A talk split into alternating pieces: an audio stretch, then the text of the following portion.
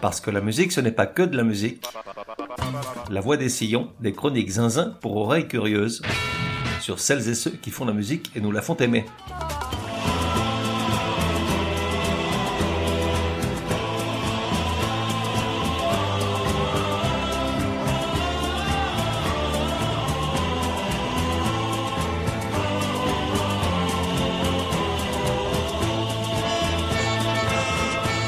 Des sillons numéro 70. Genre, musique de film. Époque de 1961 à 2020. De 1 à 10, probabilité que tu connaisses, ne pas connaître ce gars-là, c'est ne rien connaître au cinéma ni au spaghetti. Artiste Ennio Morricone. Si je réfléchis bien, en gros, je suis né avec Il était une fois dans l'Ouest, que j'ai vu pour la première fois durant l'été 74, j'avais pas encore 11 ans et ça a fait ce bruit-là. Oui, je sais, j'adore ce bruitage, il me fait marrer. Et donc, je me souviens parfaitement du film. J'étais en colonie de vacances, en montagne, il pleuvait depuis plusieurs jours, alors plutôt que de voir la cordée de salmômes riper sur la roche mouillée et finir dans le ravin, on nous avait emmené au cinéma une salle. Cet après-midi-là, c'était Il était une fois dans l'Ouest. Je ne sais même pas comment on nous a laissé rentrer. C'était pas un film à voir à mon âge. Il n'est pas impossible que je me sois mis à pleurer à plusieurs reprises, notamment à la fin lorsqu'on découvre enfin pourquoi Henry Fonda, le salopard, est poursuivi par Charles Bronson, le rédempteur au sourire énigmatique, exudant de son harmonica une longue plainte qui mettait le spectateur à l'agonie.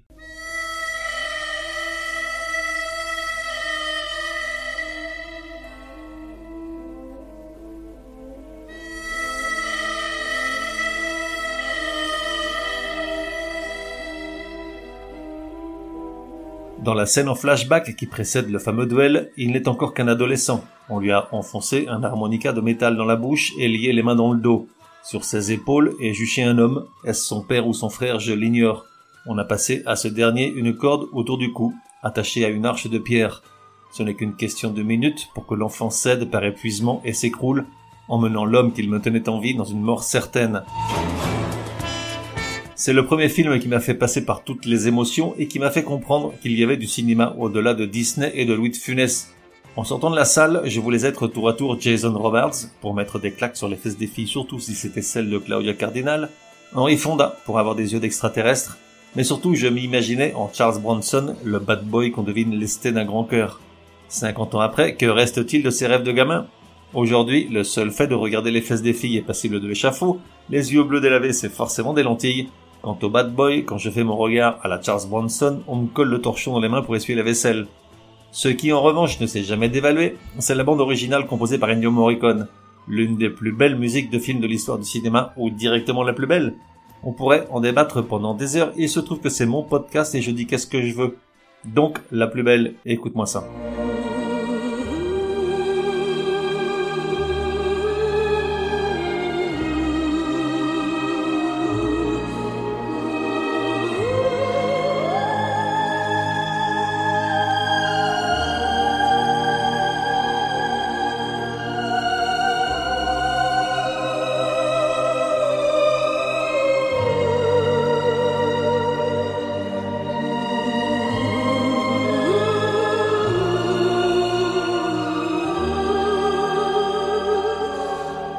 T'écoutes cet extrait sans qu'un long frisson ne te parcourt l'échine, c'est que t'es pas humain.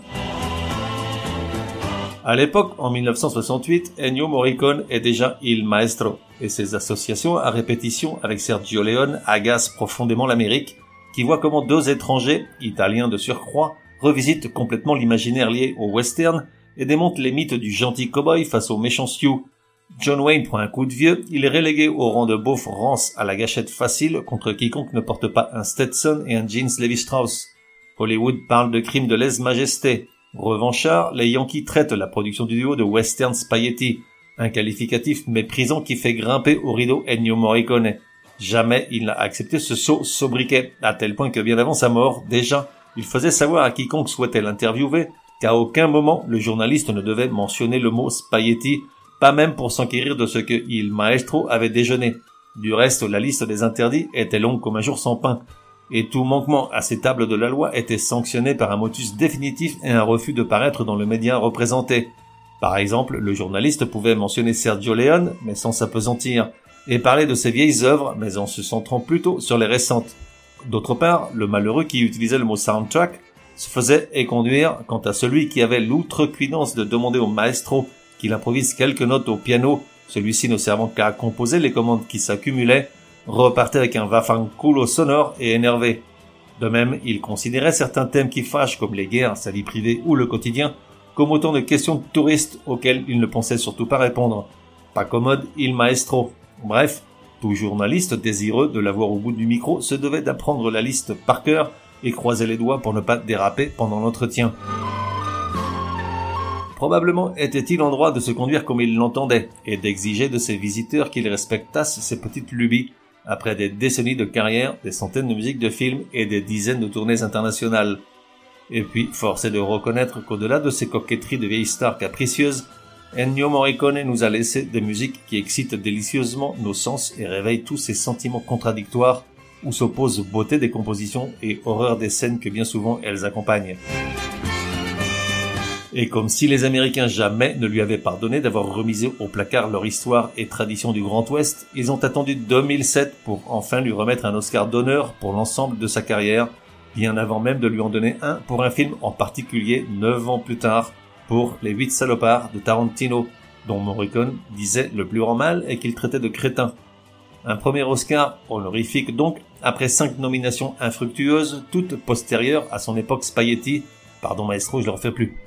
En revanche, il a accumulé sur la cheminée quantité de Grammy, British Awards, Golden Globe et autres Nastro d'Argento, récompense italienne équivalente du César gaulois, comme moi les magnets sur la porte du frigo. Petite pause musicale avec la musique de Le Bon, la Brute et le Truand, sorti en 1967 et qui ferme le cycle appelé la trilogie du dollar, commencé en 64 avec Pour une poignée de dollars et Pour quelques dollars de plus, tous de Sergio Leone bien entendu.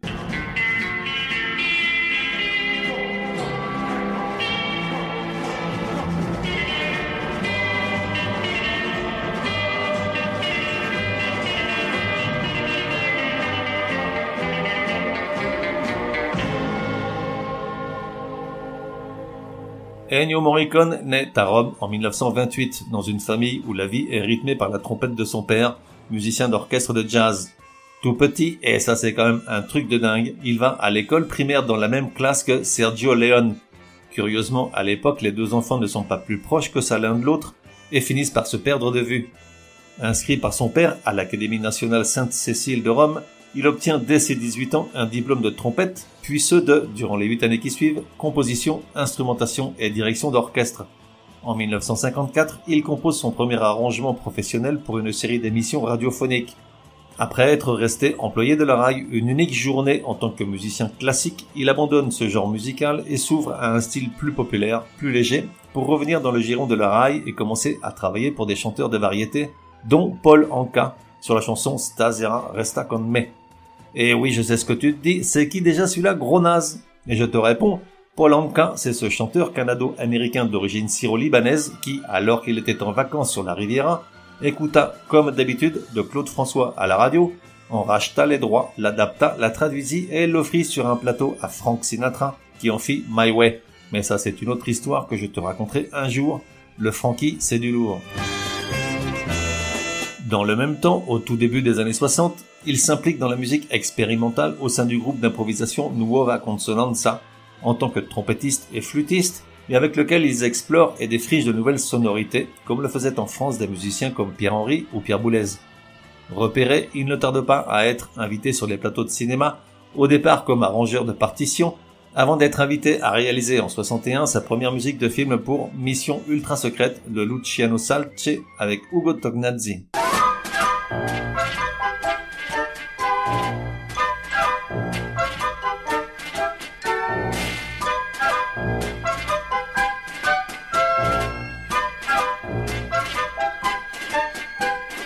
Après quelques compositions pour des cinéastes italiens comme Bertolucci, Ettore Scola et bien entendu Sergio Leone, il faut attendre 1966 pour le voir sortir de ses frontières avec, cette année-là, la musique du film La Bible de John Huston qu'il réalise aux côtés de Toshiro Mayuzumi. Curieusement, ce dernier gagne l'Oscar, tandis que Morricone n'est même pas crédité, Et tu vas rire, malgré tous mes efforts, je n'ai pas trouvé la moindre explication à ce sujet. Si quelqu'un veut bien m'éclairer, je rappelle l'adresse mail du podcast, contact at. À partir de là, et dans le but de simplifier sa prolifique carrière, on peut discerner au moins trois grandes époques dans son parcours. Tout d'abord la phase Sergio Leone. Après sa trilogie du dollar, Sergio Leone aborde une nouvelle saga dans laquelle il retrace le passé américain en trois volets clés de l'histoire de ce pays la conquête de l'Ouest, avec Il était une fois dans l'Ouest, la révolution mexicaine, avec Il était une fois la révolution, et la prohibition et l'avènement de la mafia, avec Il était une fois en Amérique, le dernier film de la trop courte carrière de Sergio Leone. Si l'on accepte les deux premiers longs métrages du réalisateur, soit Les derniers jours de Pompéi en 59 et Le Colosse de Rhodes en 61, force est de constater qu'en seulement six films ou autant de bandes originales, Sergio Leone et Ennio Morricone ont laissé dans l'histoire du cinéma une empreinte monumentale qui continue de susciter, près de 40 ans après leur dernière collaboration, une admiration sans borne non seulement de nombreux cinéastes, mais aussi du public, plusieurs générations frissonnant à l'écoute de ces musiques inséparables des images, et ce, dès les premières notes, comme celle-ci tirée des trois films du cycle Il était une fois, dans l'ordre, dans l'Ouest, la Révolution et l'Amérique.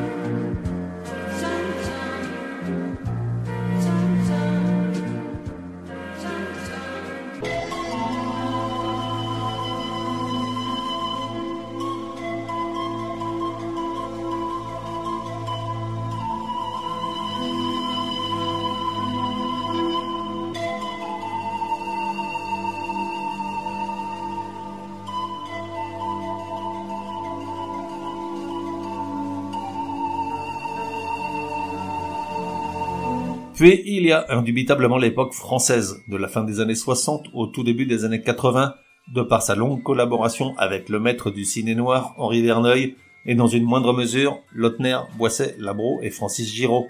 C'était la bonne époque où les films du dimanche soir faisaient la part belle tant aux belles gueules qu'aux gueules cassées des polars à la française, et surtout commençaient à 20h30, pas à 21h10 après un nombre incalculable de spots de pub et d'autopromotion de la chaîne en question. Laisse-toi attraper par cette sélection de trois extraits de bandes originales de films de Verneuil.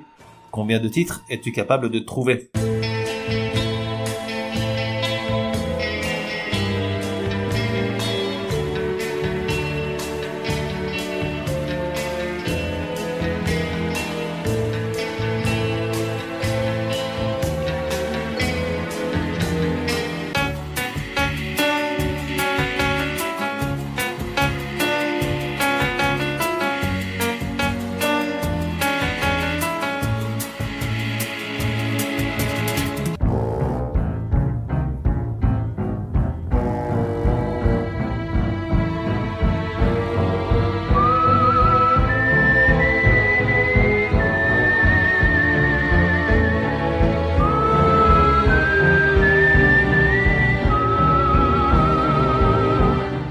S'agissait de, dans l'ordre, Le clan des Siciliens, Le Casse et Peur sur la ville.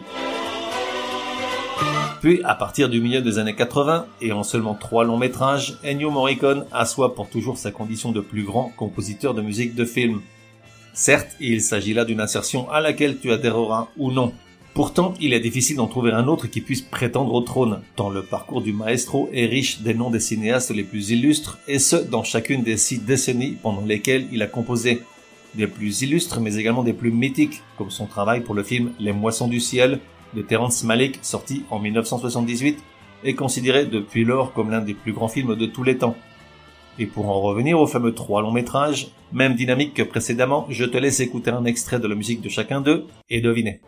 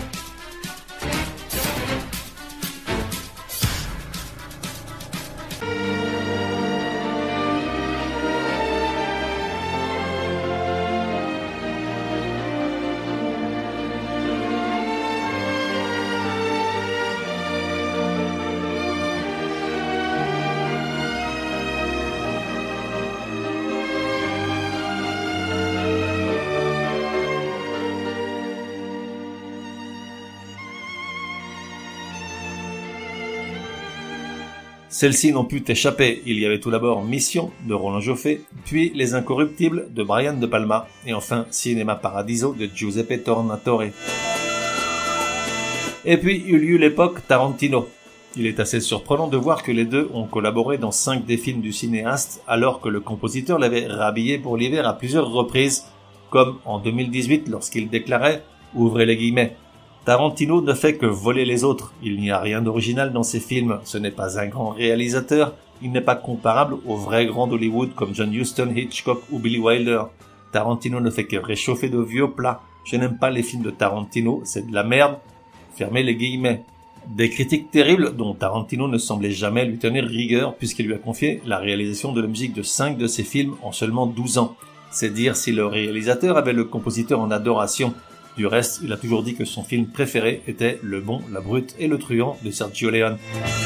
Kill Bill en 2003, Kill Bill 2 en 2004, Inglorious Bastards en 2009, Django déchaîné en 2012 et enfin Les 8 salopards en 2015 pour lequel Il Maestro recevra son seul Oscar hors distinction honorifique. Petit extrait de la participation de Ennio Morricone à la bande originale de Django déchaîné, on reconnaît bien là son style.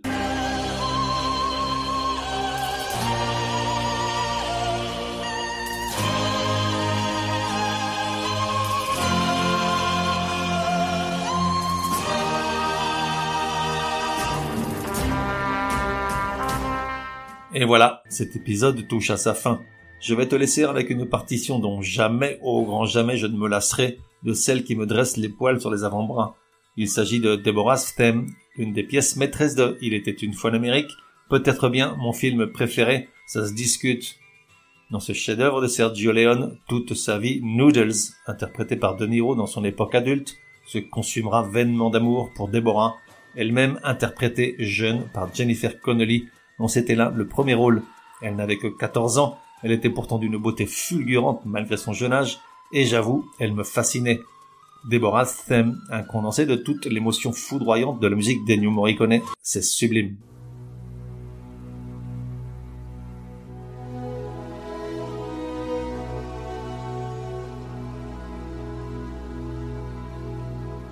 On se retrouve dans un prochain numéro de La Voix des Sillons. En attendant, café et à la messe.